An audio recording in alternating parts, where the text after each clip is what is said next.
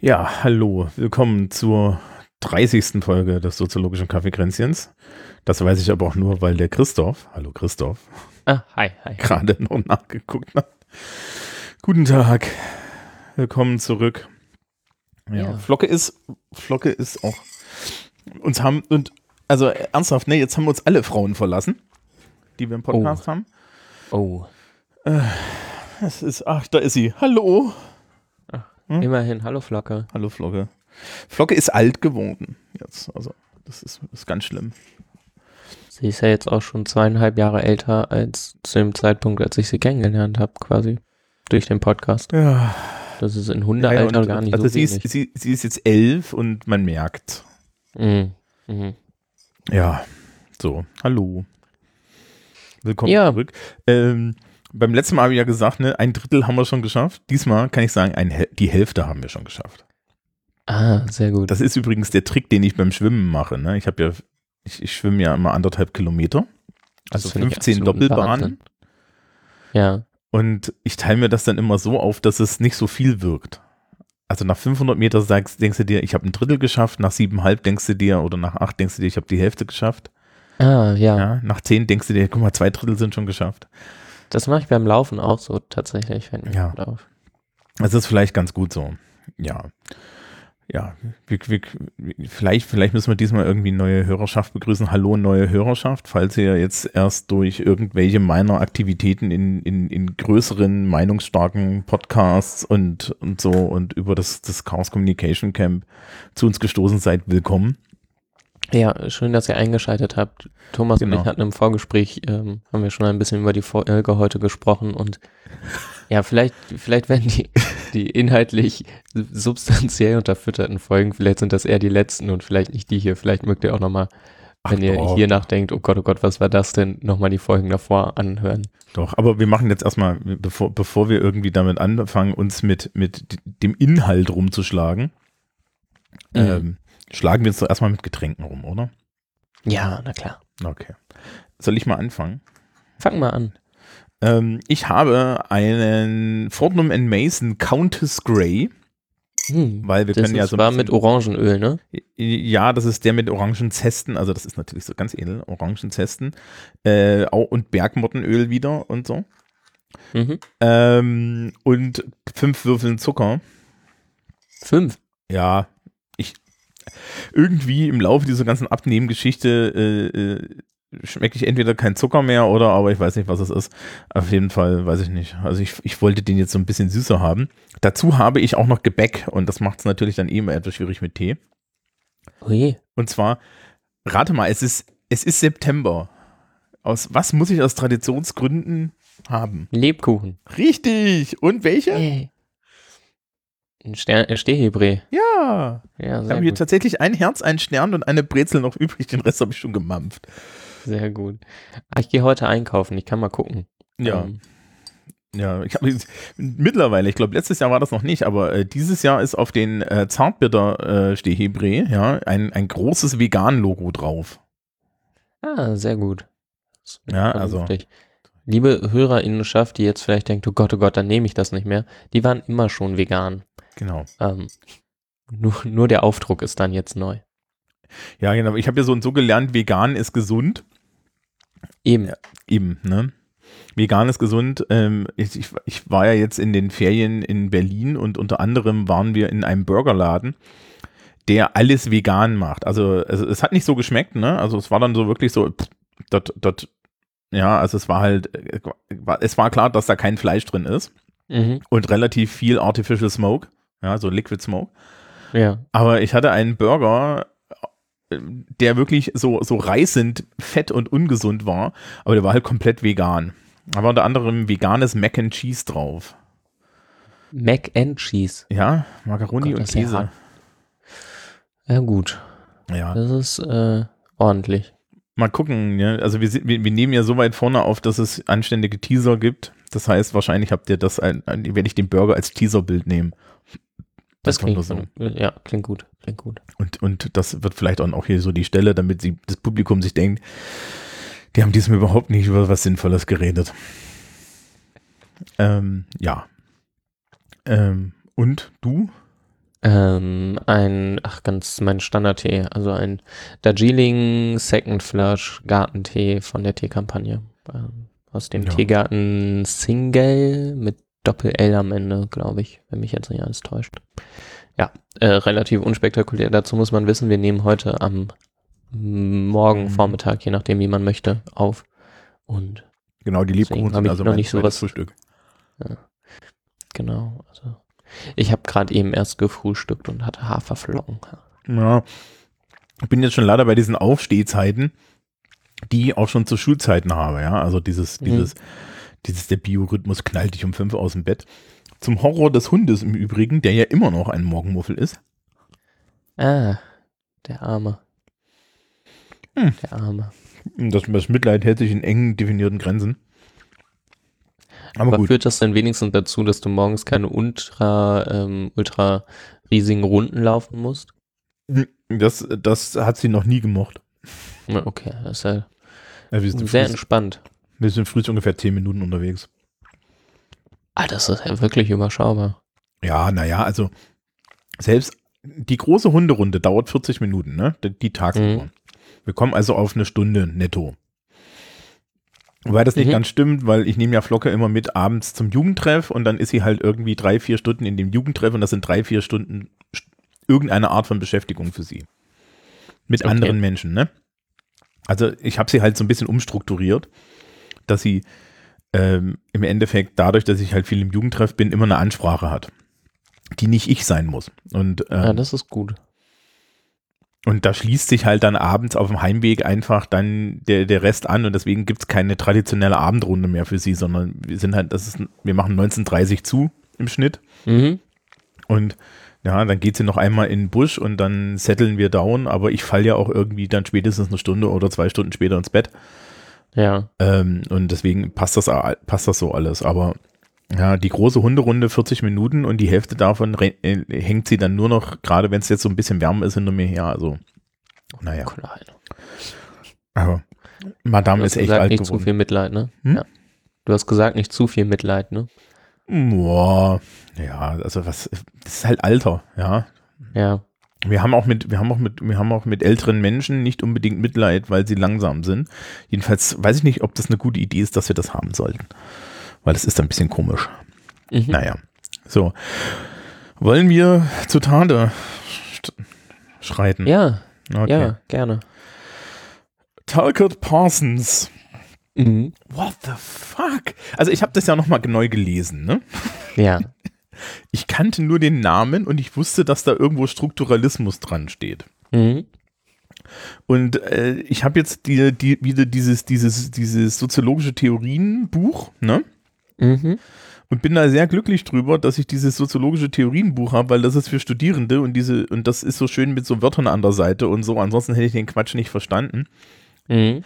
Ähm, selbst, selbst die von einem mit Bildungsinteresse geschriebene Zusammenfassung, ja, also, also von, Mhm. einem, von einem anderen Menschen so, so, so, geschriebene Zusammenfassung, ähm, en, en, entspricht sämtlichen Erwartungen, die man an beschissene Soziologie haben kann. Da ist durchaus was dran. Also Ähm, na, also, ne, beschissene Soziologie im Sinne von, das ist dieser, dieser sozialwissenschaftliche Quatsch, wo Leute verquaste Dinge reden, die eigentlich ganz einfach sind. es ist schon ziemlich heftig. Ich muss sagen, genau, Take It Parsons, ich hatte das mal. Ich, also, ich hatte das, den tatsächlich in meinem Studium, was in Deutschland nicht so sonderlich üblich ist. Seine Hauptwerke sind, glaube ich, bis heute nicht ins Deutsche übersetzt. Ähm, was relativ krass ist dafür. dass- Das ist auch ein Zeichen, ne?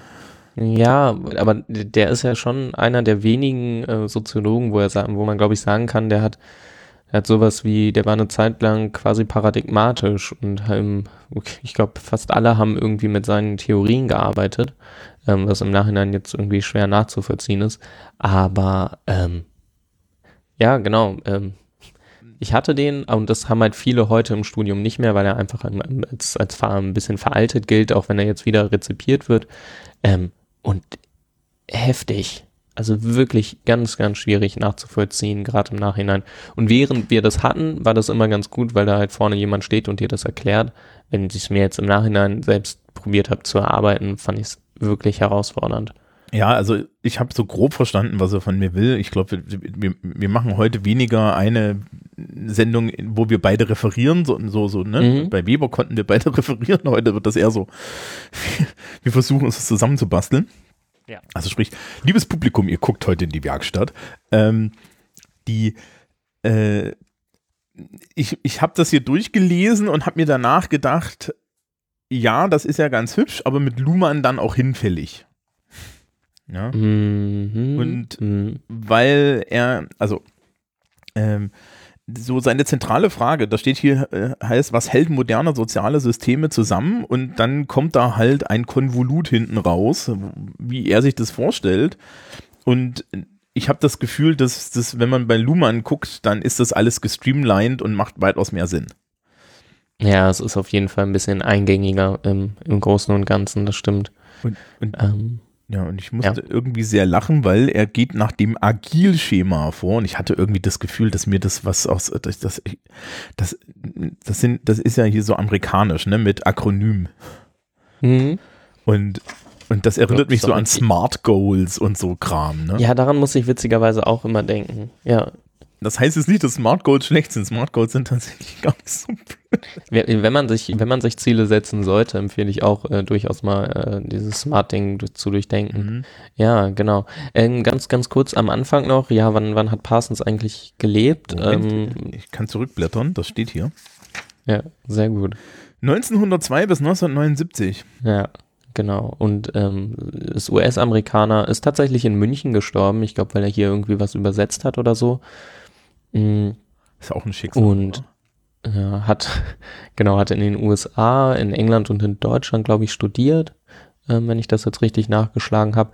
Und als er in Deutschland studiert hat, hat er, ähm, das ist jetzt die Anknüpfung zur letzten Folge, ähm, tatsächlich auch noch die Frau von Max Weber, die ganz viel von seinem Nachlass verwaltet und veröffentlicht hat ähm, und nachgearbeitet hat, noch kennengelernt.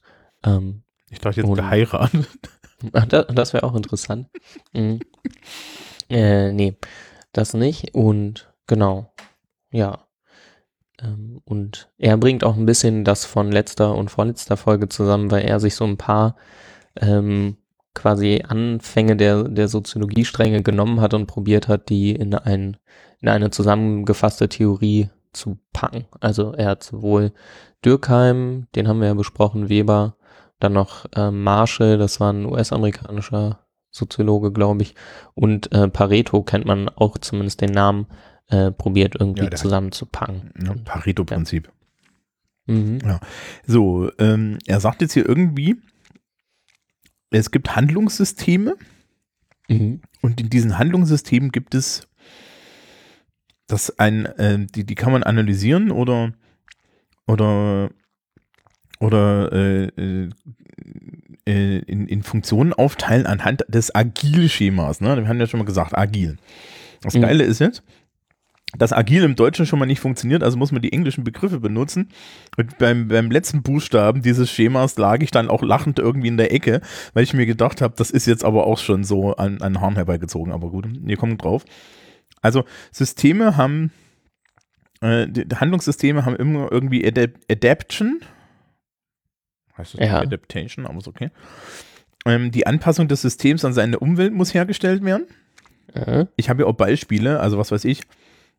Keine Gruppe besteht allein, vielmehr gibt es nebenher eine Vielzahl anderer Gruppen oder mit Luhmann gesagt, ein, Systeme sind abhängig von anderen Systemen oder so. Außer sie sind auch mhm. nur poetisch oder so. Äh, Goal Attainment ist das G. Also es müssen Ziele gesetzt werden und die Bedingungen ihrer Realisierung bereitgestellt werden. Das ist dann das, das zweite. Mhm, dazu ganz kurz, ähm, ähm, dabei überkreuzt, um diese vier Buchstaben rauszukriegen, äh, macht, macht ähm, Parsons so eine Vier-Felder-Tafel. Einmal ähm, geht es darum, geht es um die internen und die externen Dimensionen eines Systems, also was richtet sich irgendwie nach außen und was richtet sich nach innen. Und äh, Adaption und Goal Attainment sind jetzt nach außen gerichtet. Also es sind keine internen Variablen quasi, sondern das richtet sich nach außen. Und genau, ähm, die, die zweite Dimension der Vierfelder-Tafel äh, ist über, bei mir überschrieben mit instrumentell, also Zweck, also sowas wie Mittel und dann gibt's noch ähm, das eine konsumatorische Dimension und das ist diese, diese Sprache, die irgendwie so uneingängig ist. Damit ist gemeint, ähm, ja, was sind die Ziele und Zwecke eigentlich von, ähm, von Systemen? Mhm. Genau, also. Ähm, genau. Das I ist dann Integration, also in, nach innen gerichtet. Ne? Die Gruppe muss ja mhm. integriert sein. Das ist ganz lustig. Du hast diese Vier-Felder-Tafel erwähnt, die ist jetzt hier in meinem Buch auch drin. Ne? Mhm. Aber du wirst wohl nicht glauben, dass das mit dem extern oder intern irgendwo da erklärt wird, geschweige denn, dass es da irgendwie dran geschrieben ist. Also ich meine, wer das Lehrbuch geschrieben hat, aber das hilft mir jetzt nicht.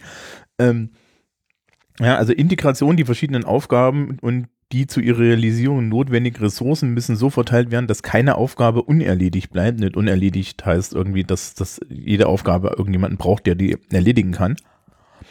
Mhm. Und dann gibt es L und das ist Latent Pattern Maintenance. Normerhaltung. Latente Strukturerhaltung steht bei mir, genau. Ja. Damit man es irgendwie mit, mit, mit dem Vorschlag haben wir ins Deutsche gekriegt. Ja, das ist schon ähm, ja. recht heftig, genau. Ja, vereinsförmig ja. organisierte Gruppen haben eine Satzung als ihre innere Verfassung. Und Wer ist das eigenartig. Wer hat diese Satzung? Ähm, vereinsförmig organisierte Gruppen. Das war jetzt so ein Beispiel. Ah, ja, ja. Mhm. Stimmt. Ähm, ja, genau, das ist das Agilschema. Ähm, und die, die, die Idee von Parsons ist, dass es eben verschiedenste ähm, also ja, was heißt verschiedenste? Bei Luhmann könnte man vielleicht sagen verschiedenste Systeme. Bei Parsons gibt es im Prinzip, glaube ich, nur vier große, ähm, mhm. die ja. zusammengefasst sind in, äh, das ist in sein sogenanntes Handlungssystem. Warum das jetzt so heißt, weiß ich nicht genau. Aber er sagt, es gibt einmal ähm, ein Verhaltenssystem, ähm, es gibt persönliche Systeme, das ist, glaube ich, das, was sich auf persönlicher Ebene abspielt. Dann gibt es sowas wie ein kulturelles System und soziales System. Und jedes dieser Systeme äh, hat wiederum Subsysteme und alle organisieren sich an, ja, entlang dieses Agilschemas. Ähm, mhm. Quasi jedes Subsystem, in jedem Subsystem, in jedem Subsystem ist wie so ein, ist im Prinzip so ein Mandelbrotfraktal, nur, nur mit vier Feldern. Äh, alle haben immer wieder so, so dieses Agilschema intern als, als Strukturierung. Ähm, ja. Genau. Genau. Warum glaube ich das nicht? Naja, das ist, glaube ich, die Kritik, die Parsons immer wieder irgendwie, ähm, ja, äh, die gegenüber ihm geäußert wurde, ähm, eben, dass es äh, im Prinzip sehr konservativ ist. Wenn man sagt, alles ist immer gleich und verhält sich nach diesem, nach diesem Schema quasi, äh, ist da ganz wenig Raum für Veränderung. Was man ihm, glaube ich, zugute halten muss, ist, dass das äh, natürlich in der Form nicht nicht in konkreten Kommunikationen nachvollziehbar ist, dass sowas immer genau so läuft, sondern es ist mehr ein Gedankenkonstrukt, um äh, um soziale Wirklichkeit gewissermaßen zu ordnen und zu analysieren. Ja. Mm, mm. Ja, es ist ja immer, es, das sind ja auch abstrakter, ne? Mhm. Also, da ist aber auch die Gegenfrage, ob jetzt dieses Agilschema nicht einfach nur eine Binse ist. Ja, also das ist so, so, so. Ich würde ihm ja so ein bisschen, bisschen den, den, den Vorwurf machen, dass hier Dinge verkompliziert ausgedrückt werden, die eigentlich offensichtlich sind. Mhm. Aber vielleicht brauchte das damals auch die Wissenschaft. Das weiß man immer nicht so. Ne? Du, das hast ja, du, also, also die Soziologie hat ja mit, mit, mit Durkheim und so, hat ja doch auch wieder in so einer, in so einer, ähnlich wie die Psychologie, in so einer Schwammigkeit angefangen. Mhm. Ne? Hier so, so. Und dann, dann kam Weber als der erste Schuss mit, mit Formalisierung aber der war auch noch ja. ziemlich normativ und ähm, Parsons ist jetzt der, der jetzt mal richtig, so richtig durchformalisiert. Äh, und in, in, meinem Lehrbuch steht, dass ähm, Parsons quasi für die Soziologie das geleistet hat, was in äh, verschiedensten anderen Disziplinen für in der Biologie zum Beispiel oder ähm, auch in der Physik oder so viel früher geleistet wurde, nämlich dass man irgendwie von so Zweck-Mittel-Korrelationen ähm, und ähm, auch bei Weber ja irgendwie ist das ja auch noch so und das soziale Handeln ist immer, kannst du unterteilen in zweckrational, wertrational und das dritte habe ich vergessen, ähm, dass er das mal überführt, die, diesen, dieses quasi sehr individuelle und so ähm, in, in eben einen Systembegriff. Also Systemtheorien gibt's halt auch in anderen Disziplinen und er hat das dann mal für die äh, Sozialwissenschaften, Soziologie endlich auch mal gemacht, was in anderen Disziplinen schon viel früher passiert ist. Ja. Hm, naja, also. Vielleicht wirkt das deswegen noch so hölzern irgendwie. Ja, also ich finde hier schön hier, dieses, dieses Buch hat einen Abschnitt, das heißt die analytisch-klassifikatorische Methode und das finde ich einen guten Begriff für das, was da gemacht wird. Ja. Mhm. Vor allen Dingen der klassifikatorische Teil. Also man, man, man hat ja der, der Soziologie durchaus ein bisschen vorzuwerfen, dass die Soziologie eher so hm, den Tendenz zum Quatschschreibenden Autoren hat. Ja. Also ich, Luhmann wird ja, glaube ich, immer der Vorwurf gemacht, wobei ich mittlerweile der Meinung bin, ähm, dass, dass, dass Luhmann Spaß daran hatte. Ja, also dass, dass, dass sich nicht darin ernst genommen hat, so zu schreiben. Nee, und, Luhmann hat sich eh nicht so ernst genommen, glaube ich. Und, ähm, und dann hast du aber andere Leute, die sich da halt furchtbar ernst nehmen, ne? Und mhm. Ja, was ich noch sehr schön finde, ist, ähm, er formuliert dann das Ordnungsproblem. Bist du darüber gestolpert? Darüber bin ich nicht gestolpert. Okay, dann muss ich mal hier. Hm. Wie ist soziale Ordnung möglich? Ist das Ordnungsproblem. Ja. Okay. Ja, die Grundfrage habe ich auch mitgekriegt, aber genau, über, ja, die, so einen Namen hat. Die, die, Ant die Antwort, die ich da geben würde, ist, naja, die ist immanent. Mhm. Das, das beruhigt jetzt natürlich Herrn Parsons nicht, weil dann, ne, dann, dann ist ja irgendwie die ganze Nomenklatur und dann habe ich ja eine analytisch-klassifikatorische Methode, also müssen wir uns da was ausdenken. Und jetzt wird es für uns als Politikwissenschaftler so ein bisschen strange, weil er knüpft da an of all people Thomas Hobbes an. Ja. ja. Und macht dann irgendwie. mehr weiter, weil ähm, mhm habe ich irgendwie auch was zu gelesen. Genau, also er, er knüpft einmal an Hobbes an, ähm, kurzer Exkurs, Hobbes Leviathan. Äh, Thomas Hobbes sagt, im Naturzustand gibt es einen Kriege aller gegen aller, weil im Naturzustand gibt es ja keine Regeln und weil es dann keine Regeln gibt, gewinnt immer der Stärkste und wir hauen uns die ganze Zeit alle auf die Fresse. Der Mensch ist das Menschenwolf und das ist alles ganz, ganz schlimm. Und um das zu lösen, geben wir per Vertrag an einen Leviathan, an eine dritte Stelle, alle unsere Souveränitätsrechte ab, damit wir dann eine gesellschaftliche Lösung haben. Das ist die erste der drei großen Vertragstheorien in der Politikwissenschaft. Die anderen beiden sind von Locke und Rousseau. Und die, ähm, die doktern auch alle an diesem Naturzustand rum, wo sie dann jeweils unterschiedlichste Theorien darüber haben, wie das denn bestimmt mal so war. Ne? Ja, also Locke begründet ja den Liberalismus, weil bei ihm ist der Naturzustand dann schon auf einmal halt ähm, ein Krieg äh, des einen gegen den anderen um Eigentum. Also da geht's, mhm. ne, also Lockes Theorie beruht halt darauf, dass man Eigentumsschutz haben möchte und Gewaltschutz und ist deswegen aus meiner Sicht schon mal viel, viel eingängiger als das, äh, als, als einfach diese, diese, diese grundtiefe Pessimismus von, von Hobbes. Ähm, und Rousseau, bei Rousseau ist ja das Schöne, ähm, weiß, weiß nicht, ob dir das auch so gegangen ist, aber es gibt viele Menschen, die lesen Rousseau das erste Mal und sind total begeistert. Dann ja. lesen sie ihn das zweite Mal, so ein bisschen später und denken sich, ja, das hat aber so strukturelle Probleme. Und dann liest du ihn vielleicht noch ein drittes Mal und denkst dir, was für ein totalitaristisches Arschloch.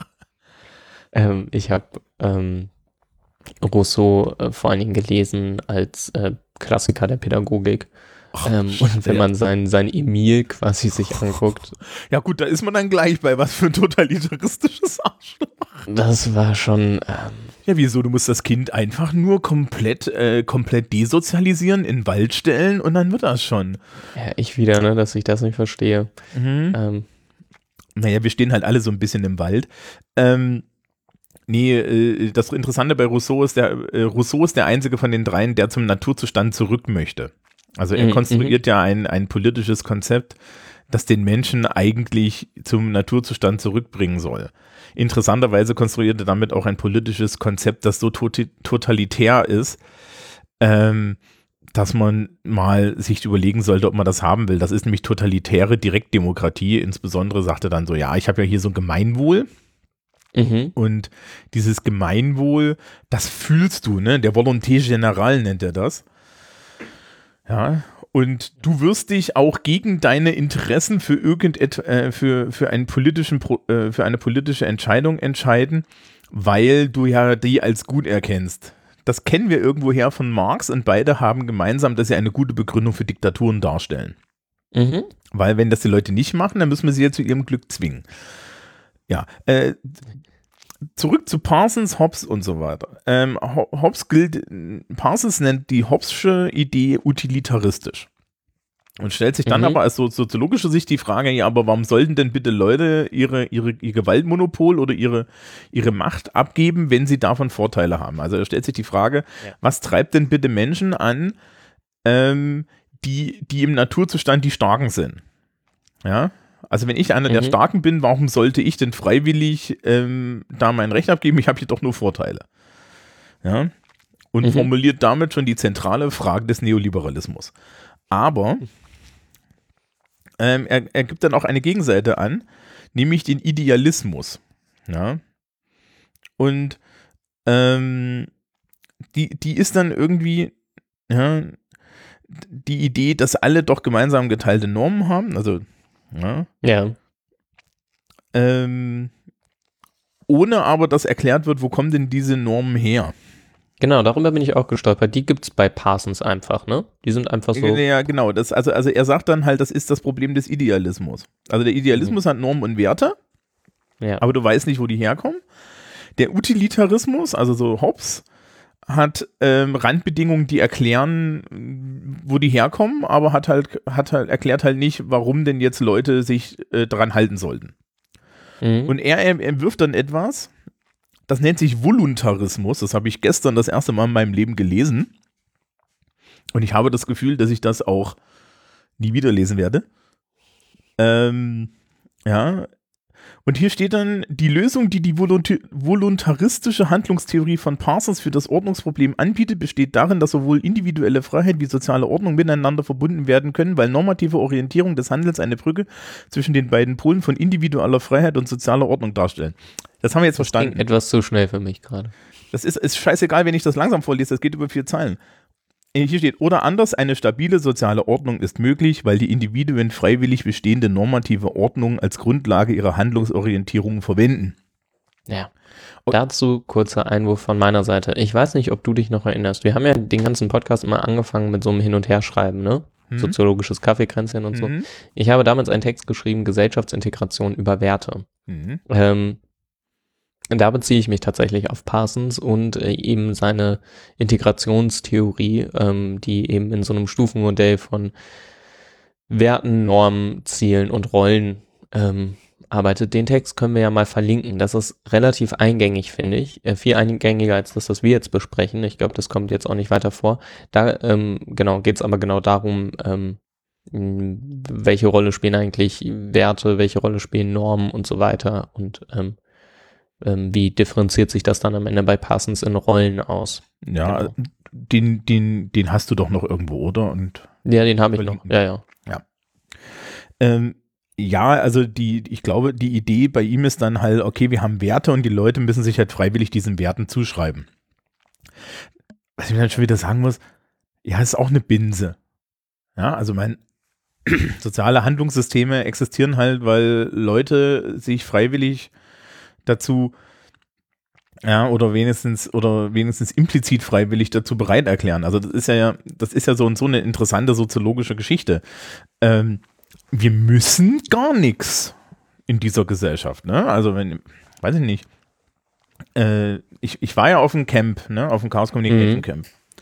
Und wurde da, wurde da länglich irgendwann dann mal befragt, ähm, äh, auch, auch, auch so im, im Podcaster, ähm, mhm.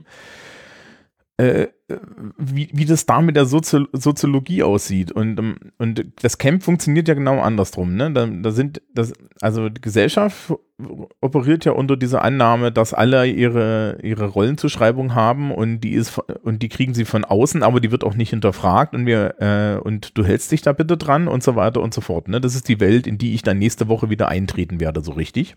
Mhm. Ja, stimmt. Da ist die in der Schule, das ist wirklich paradigmatisch, könnte Ja. man sagen. Ja. Also, und gleichzeitig, ähm, gleichzeitig hast du dann sowas wie das Camp, wo die Leute die Rollen sich aussuchen, aber dann auch freiwillig erfüllen.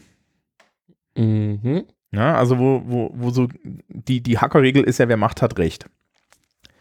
Ja, und das heißt, äh, es gibt dann halt Menschen, die machen. Also es gab ja dieses Jahr zum Beispiel die Chaospost, ne? Das ist so eine Idee gewesen, die hatte jemand und dann gibt es auf einmal jetzt Leute, die laufen durch die Gegend und verteilen Postkarten. Das finde ich ziemlich witzig. Es gab, es, es gab auch hier so CCC-Briefmarken und so. Mhm. Und, ähm, und die hatten, äh, ne, zum Lachen, sie hatten da noch gelbe Posttaschen und gelbe Postmützen mit dem Pesthörnchen drauf. Ja, oder mit einer Version des Pesthörnchens. Das Original-Pesthörnchen darfst du ja nicht äh, äh, schwarz auf gelb drücken, drucken, weil äh, die Post da, da, Ja, da, da ja. Urheberrechtsärger gemacht hat.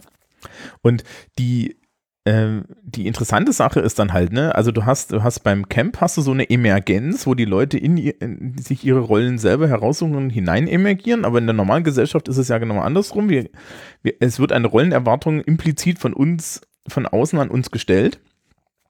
Und Mhm. Mhm.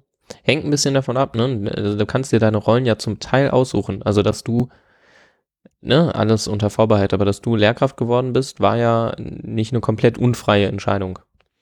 Aber ja, ähm, ich zweifle da bis heute dran, aber die, ja, naja, die, genau, die Rolle kannst du dir aussuchen. Ich kann mir auch aussuchen, ich kann mir auch aussuchen, was für mich Lehrerrolle bedeutet.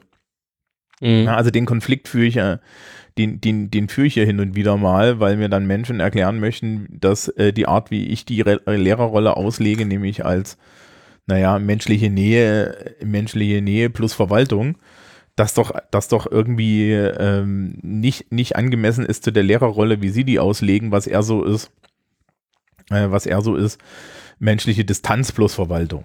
Ja. Okay, ja. Und äh, äh, da, da gibt es, also es, es gibt ja schon hier so bei Goffman und so gibt es ja schon so, so, so, so, eine Struktur dafür, wie die, dass, dass du, dass du so bestimmte äh, Rollenerwartungen hast, die halt von außen an dich gestellt werden. Ne? Ja, du kannst jetzt na, sagen, absolut. Ich will nur sagen, also genau, wenn du in der Rolle bist, dann gibt es ganz klare Rollenerwartungen, aber welche Rolle wir einnehmen können, ist halt zumindest idealitär gedacht, als kann man ein Stück weit Einfluss drauf nehmen. Stimmt ja auch nur bedingt, aber, ne? genau, also es gibt, gibt bestimmte Rollen, da kommst du nicht raus, so was weiß ich, die Kinderrolle oder die, Ja, ne, ja, ja, absolut. Hm. äh, auch eine SchülerInnenrolle ist, ist schwierig, weil da wirst du Mhm. halt einfach reingesetzt, ne? Ja, das stimmt. ne? Und so, ähm, oder, oder auch eine, so eine Bürgerrolle zum Beispiel. Und das habe ich gerade auch gedacht. Genau da finde ich so ein bisschen, Mhm. so ein bisschen ambivalent, ne? Also genau, du bist drin und irgendwie wird von dir erwartet, dass du dich beteiligst, aber gerade siehe Wahlbeteiligung, da tun sich die Utilitaristen ja auch sehr schwer, äh, nicht die Utilitaristen, die Rational Choice Leute überhaupt begründen zu können, warum Leute überhaupt wählen gehen, weil ähm, der Aufwand, den du dafür betreibst, ist verhältnismäßig groß ähm, und das, was du da, dein, dein Stimmenanteil ist quasi so gering, ähm, dass es schon spannend ist, warum Leute das überhaupt machen. Ähm, Ja, weil du Ja, halt eine implizite Rollenerwartung hast und dann gehen sie alle Ja, hin genau. und wählen. AfD. Und dann musst du dir halt überlegen, was du möchtest. Das habe ich irgendwann auch mal gesagt. Wir können nicht irgendwie über Jahre schreien, die Leute gehen nicht wählen und sind nicht politisiert und wenn sie dann gehen, ähm, uns bitte darüber beschweren, dass sie gehen.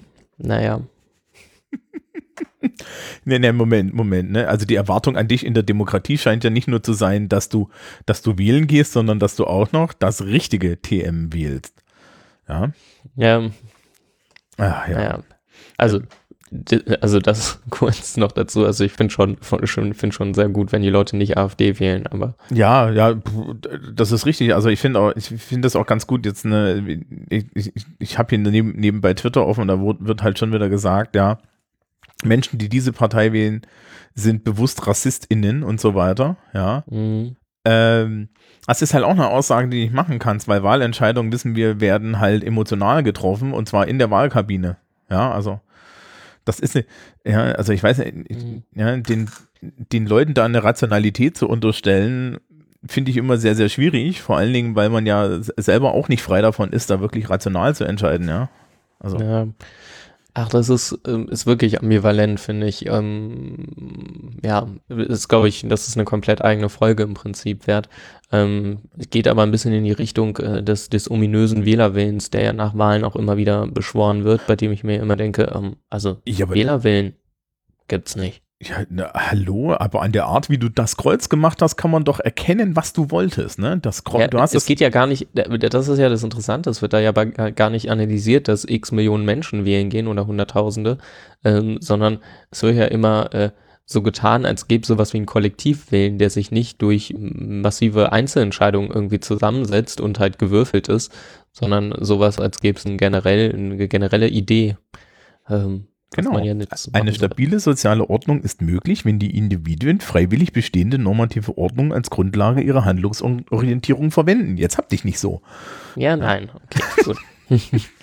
Ähm, also die, die, das ist äh, Wählerwille, weiß ich nicht. Ja, also es gibt gibt's halt alles nicht und du kannst auch, du kannst auch keinerlei Rückschlüsse ziehen. Ja, Mhm. Luhmann hat irgendwann mal gesagt, die, die Wahlentscheidung wird intuitiv in der Wahlkabine getroffen. Ja. Und ich glaube, damit hat er recht. Und das ist natürlich irgendwie, das tut jetzt allen unheimlich viel weh. Auf der anderen Seite muss man dann auch sagen, ich weiß gar nicht, was eigentlich für eine Forderung da, da an, an Politik gestellt wird, ja. Also, äh, Ja. das, das ist doch das, also diese, auch diese, diese normative Überfrachtung des politischen Systems, ähm, ähm, finde ich immer äh, total spannend, ja. Also da wird dann halt immer gesagt, ja, also Politiker müssen aber besonders gute Menschen sein. Nee, also wenn die uns repräsentieren wollen, dann können sie schon mal keine guten Menschen sein. Ja, Ja, weil dann Ein repräsentieren sie massives mich nicht mehr. Unverständnis der, der realen Bedingungen ist da vor allen Dingen auch. Luhmann hat übrigens einen sehr guten Text, das jetzt noch ganz kurz als, als Einwurf geschrieben, der überschrieben ist mit ähm, hat das Volk gewählt oder hat es gewürfelt, ähm, wo es auch ziemlich genau darum geht. Vielleicht, der wurde damals, glaube ich, in der FAZ veröffentlicht und man könnte sich wünschen, dass die FAZ ihn einfach nochmal wieder veröffentlicht, aber hat sie, glaube ich, nicht. Wenn ich ihn online finde, stelle ich ihn hier in die Show. Notes. Genau. Ähm, apropos Gesellschaft und Gemeinschaft. Ich habe hier noch was. Ähm, äh, es geht irgendwie bei Parsons dann noch weiter mit Gesellschaft und Gemeinschaft und der, Dif- der, das differenzierte dann auch auseinander. Ich habe dann noch irgendwie eine Zeitdiagnose. Also der Mann hat ja wirklich, und das ist dann, und, und dann, dann blätterst du so um, ja, Zeitdiagnose, dann blätter ich um und was siehst du? Agil. Also das war so, da- das war so, also der hat einmal alles nach seinem Prinzip durch, äh, durchanalysiert, egal ob es jetzt Sinn macht oder nicht. Ja, er hat das offenbar in seinen Studien wirklich sehr konkret angewandt, ne? Das ist schon recht interessant. Ist das, ist es, ist, ist das jetzt ein Zeichen von Konsistenz oder ein Zeichen von Wahnsinn? Gut, wir sind das Tja. soziologische Kaffeekränzchen, nicht das psychotherapeutische Kaffeekränzchen. Ich wollte gerade sagen, das sollen andere entscheiden. Ähm, äh, genau, ach, er macht dann, er macht dann zum Beispiel hier so irgendwie ähm, einen Aufbau der Gesellschaften, primitive Gesellschaften, Hochkulturen, vormoderne Gesellschaften, moderne Gesellschaften. Er hat so eine Evolutionstheorie sich auch äh, Genau. Entwickelt, ne? Also primitive Gesellschaften haben als Anpassung Technologie und so als Zielerreichung Verwandtschaft und Integration funktioniert über Sprache und Normhaltung über Riten. Mhm. Bei den Hochkulturen in, in, ändert sich dann die Integration in Schichtung und Legitimation. Okay. Mhm. Vormodern, Warte, aber ich glaube, jede Evolution, also jede quasi weitere Evolutionsstufe ähm, integriert, also baut auf den äh, Errungenschaften der, der Gesellschaften davor auf, kann das sein? Weil Ja. Familie zum Beispiel nicht wegbricht als genau, das, Integrationsmuster oder so. genau, das, also das, das war, war dann auf die vormodernen, also du, du hast da auch nicht immer alles drin. Ich habe hier nämlich wieder so eine tolle Tabelle. Also so und so, dieses, dieses Buch, ne, zum Thema Parsons hat dieses Buch äh, alle zwei Seiten eine Agiltabelle. Mhm. Ähm, und äh, ich finde das ja verstörend. Ähm, vormoderne Gesellschaften haben dann irgendwie als, als Anpassung den Markt und die Bürokratie. Ich weiß nicht, ob unsere Marktreligiösen jetzt das so gut finden, wenn wir ihnen sagen, dass der Markt irgendwie halt schon eine vormoderne Idee ist. Ähm, und moderne Gesellschaften haben dann In- Integration über Recht und demokratische Assoziation. Das kann man alles machen. Hm, ich habe ein bisschen das Gefühl, dass er einen Hammer hat und ähm, deswegen alles ein bisschen aussieht wie Nagel. Aber mhm. ist jetzt ähm, ist jetzt ja gar nicht so schlecht. Also ich glaube, ich glaube, so, so ein Denker, der, der wird hier in diesem Buch, wird der auch irgendwie als der erste moderne Soziologe eingeführt, ja. Mhm, ist, glaube ich, was dran, ja. ja. Ähm, ähm, ich habe hier irgendwie, äh, das hat, der, der, hat sein eigenes Kapitel und da steht ein Hauptvertreter der Soziologie des 20. Jahrhunderts, ne? Mhm. Und das ist so, er war halt, er war halt der Erste, der, der dann irgendwie auch so, so mit sowas dann Weg bereitet für zum Beispiel das Denken von Luhmann, ja. Ja, ich glaube, da, da steckt ganz, ganz viel drin. Ich glaube, es wirkt im Nachhinein halt irgendwie sehr, sehr, weiß nicht, sehr verbissen vielleicht, sehr, sehr hölzern. Der hat ja heute jetzt auch nicht mehr so viele, ich wollte gerade schon Follower sagen, ähm, ähm, nicht so viele Schüler, die ähm, so ganz stark mit ihm arbeiten. Also ich glaube, in Deutschland ist es irgendwie Richard Münch und sonst ähm, dann noch so ein paar ferner liefen. Ähm, ja, aber ich glaube, er hat schon viel, viel dafür gelegt, einfach dieses sehr schematische ähm, und dieses sehr große Denken, also ja auch sehr makro, makrosoziologisch. Ähm, da hat er, glaube ich, schon viel Weg bereitet. Ähm, was, was ich noch ganz äh, spannend finde, abseits von dem Agilschema, das ja mehr so auf der äh, gesamtgesellschaftlichen Seite angelegt ist, hat er auch sogenannte Pattern Variables. Ähm, ja, an denen habe ich vorbeigeblättert. Genau, ähm, das, das fand ich sogar halbwegs eingängig. Also er meint, er, also er hat so fünf äh, grundsätzliche ja, Dichotomien, so wird das hier bei mir genannt, sich ähm, ja, rausanalysiert, mit der man quasi jede Handlung von Menschen, also da geht er auf den Handlungsbegriff ein, den, den hatten wir ja bei Weber schon, ähm, ja, hat er fünf Dichotomien, mit denen man jede Handlung von Menschen sich angucken kann. Und die sind immer anhand dieser Dichotomien irgendwie orientiert. Also er hat irgendwie, einmal ist das hier überschrieben mit Affektiv, äh, Affektivität und affektive Neutralität. Ähm, und da sagt er, dass es eine, ja, dass man eine Handlung dahingehend analysieren kann, ob man quasi unmittelbare Impulse befriedigt mit der Handlung oder eher, äh, ob das eher zurückgestellt wird und ähm, irgendwie auf langfristige Ziele oder so geachtet wird. Das finde ich ganz spannend. Ähm, und dann gibt es sowas wie Selbstorientierung und Kollektivorientierung. Also handelt man eher nach privaten Interessen oder hat man irgendwelche kollektive Ziele, die man probiert mit seiner Handlung zu stützen oder zu erreichen? Dann eine Unterscheidung zwischen Universalismus und Partikularismus. Ähm, ja, ob man etwas unter eben generellen Gesichtspunkten ob man da handelt oder ob man probiert, eine, eine was sehr Spezifisches rauszuarbeiten. Ähm, ja, und dann hat er noch was zu sozialen Objekten. Das fand ich nicht so eingängig. Ähm, aber hier steht, ähm, dass man unterscheiden kann zwischen Ascription, also Zuschreibung und Achievement, also der Eigenleistung, ähm, dass man soziale Objekte ähm, immer so beurteilt, ähm, je nachdem, ob man das halt irgendwie ja, ob es von außen kommt oder man selbst was geschafft hat. Ähm, ja, und dann gibt es noch sowas äh, wie ja, Spezifität und Diffu äh, Diffusheit, Diffusität, wie auch immer, mhm. Ähm, dass man sagen kann, es gibt sehr spezifische Rollenbeziehungen, ähm, in denen Handlungen auftreten, zum Beispiel deine Berufsrolle oder sehr diffuse Beziehungen wie eine Eltern-Kind-Rolle. Ähm, und dass man jede Handlung halt anhand dieser fünf Sachen irgendwie einordnen kann. Was genau man dann mit der Einordnung anfängt, weiß ich nicht genau. Dafür kenne ich seine Studien, in denen er das offenbar konsequent durchgezogen hat, nicht so sehr. Aber ähm, fand ich ganz klug überlegt. Also ich glaube, der, da geht es einfach nur darum, tatsächlich mal so ein Analyse-Framework überhaupt zu bieten. Ich habe ja in, in, in, meinem Buch hier steht ein Beispiel. Mhm. Ja, ähm, da steht noch Studentin drin. Liebe Kinder, das heißt Studierende heutzutage. Ähm, Oder StudentInnen. Ja, Studierende. Ähm, sind zum Beispiel ausgerechnet Universita Universalität, Leistungsorientierung, Spezifizität und äh, Neutralität. Mhm. ist klar, also irgendwie, ne, so, das ist so, wenn, wenn das deine Rolle ist, dann, dann ist das das und äh, ne, ne, eine, eine, eine Mutter, ja, oder ein Elternwesen ist dann halt Partikular, Partikularismus, Zuschreibung, Diffusität und Affektivität. Also ist das Gegenteil. Also kann man das halt okay. halt irgendwie. Aber das, das Lustige ist auch, hier in diesem Buch wird auch nicht erzählt, welchen Sinn das hat, sondern steht halt einfach nur, ja, der hat das, der hat das mal so gemacht. Äh, ich habe hier gerade was gefunden, da wird äh, die, das sind irgendwelche Folien von der Uni Augsburg. Da wird das ähm, für eine, offenbar kann man das dann auf ähm, Rollenmodelle anwenden. Also hier wird die, die Rolle des Arztes genommen ähm, und da wird geguckt, wie, wie das jeweils seine Handlungen einzusortieren sind. Also er handelt in einem Kollektivinteresse als Arzt.